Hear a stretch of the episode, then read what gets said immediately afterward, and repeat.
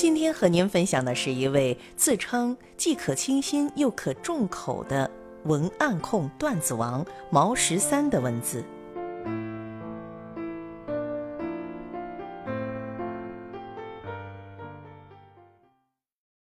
喂，学历只是一张不同席位的车票，赶路的你不需要太多朋友。这个话题还要从一个小姑娘后台自卑的发问开始讲起。姑娘的大意是自己学的是师范专业，兴高采烈地跟两个小伙伴一起去某所学校实习，身边的老师都是正儿八经正式的铁饭碗。一开始的时候，那群老师还以为他们是被新招来的新老师，对他们很是热情。可知道他们是实习生之后，就渐渐的疏远。姑娘总感觉到自己和小伙伴都因为实习的身份和学历太低，被人奚落，让人看不起。在这儿，我想说的是，姑娘，自己的价值真的有必要非要得到所有人的认可吗？有必要需要别人来评判自己的人生吗？学习是一辈子的事儿，爬得更高。不是为了让全世界都看到自己，而是为了让全世界的风景都能尽收自己眼底。我的这个故事讲给所有努力合群的人一起听。当时我大概是小学三年级，家道中落，随着父母到处飘荡。当时父亲白手起家的初级阶段，又身处外地，我家里没有钱，成绩跟不上，体弱还多病，总是班级里最被嫌弃的那一个。于是我拼命的去捏造自己，以适应他们喜欢的类型，以为这样就会有朋友。我省吃俭用的给他们买礼物，他们要玩什么游戏，我都积极的参与，哪怕是逃课去游戏厅、下河游泳，我都舍命相陪。可后来一次，这群家伙得罪了一个高年级的小混混，在对方问责的时候，所有人一起把我推了出去。后来我捂着火辣辣的脸蛋儿，哭着回家，连着两三天都不好好吃饭。父亲担心问我详情，我一把鼻涕一把泪的把情况告诉了父亲。最后，他竟湿着眼眶对我说：“儿子，以后咱不跟他们玩了。其实。”你并不需要那么多的朋友。后来我就远离了他们，埋头学习，最后从那个乡村小学里以全校第一的成绩升入了市里的一所重点完全中学，而他们继续一起打闹，一起游戏，一起和他们的群。看到没？有的时候你再怎么努力，对于合群来说，只是暂时填补了别人嫌弃自己多余的空缺而已。物以类聚，人以群分。你本来就不属于那里，只要足够努力，总有一片自己的一亩三分地。所谓人脉，也是趋炎附势的鬼东西。上个月月底，公司里平时最会溜须拍马、阿谀奉承的那个同事辞职了。这小伙子来自东北的农村，家庭条件不好，所以一路摸爬滚打也实属不易。渐渐地发现，在职场上靠能力出头只是鸡汤文里的故事，靠着巴结领导、结交人脉才是一条最好的捷径。无所不用其极，星巴克、香奈儿购物券什么的都豁出去了，往上送。从老板的饮食起居到领导的朋友圈，都三百六十度挨个不落下。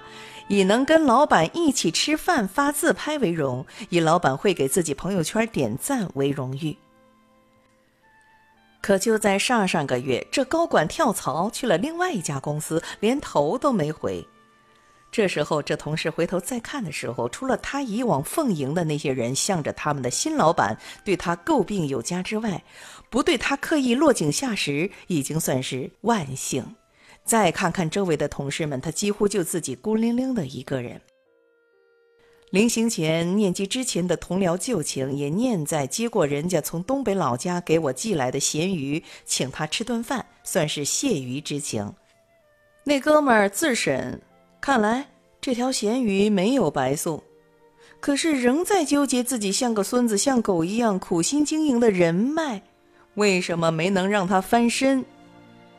如果他是始终认不清什么叫人脉的话，这辈子他都别指望翻身。所谓人脉，其实是一种价值交换，是建立在双方都有利用价值的基础上的。情投意合不重要，门当户对才是根本。讲真，你努力合群的状态，真的让人很心疼。所谓六度人脉，是指地球上所有的人都可以通过六层以内的熟人链和任何其他人联系起来。通俗的说，你和任何一个陌生人之间所间隔的人不会超过六个。也就是说，只要你愿意，最多通过六个人，你就可以认识世界上的任何一个陌生人。不否定六度人脉理论上的科学性，人和人之间是可以通过不断邂逅、攀交而互相熟识。记得刚开始工作的时候，我也是一个如履薄冰的小菜鸟。刚到的第一家公司里，同事们都是这个行业里经验丰富、人脉丰富、手段老练的老员工。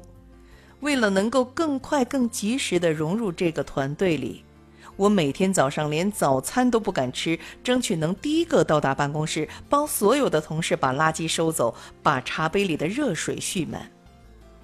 同事们从一开始的欣喜，到后来逐渐的习惯，再到后来有脾气就往我身上撒，各种语言暴力以及侮辱性言语一股脑朝我扑来。习惯卑微到尘土里的自己，在别人心情感冒、发烧、打喷嚏的时候，你还比不上那些病毒和细菌。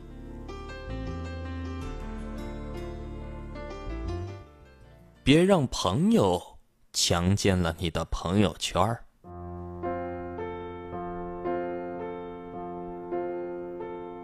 在朋友圈里晒加班、晒辛苦、晒情怀、晒奋进的套路，我也是学来就用，也会在那些所谓的圈子中给别人去点点赞、评一评。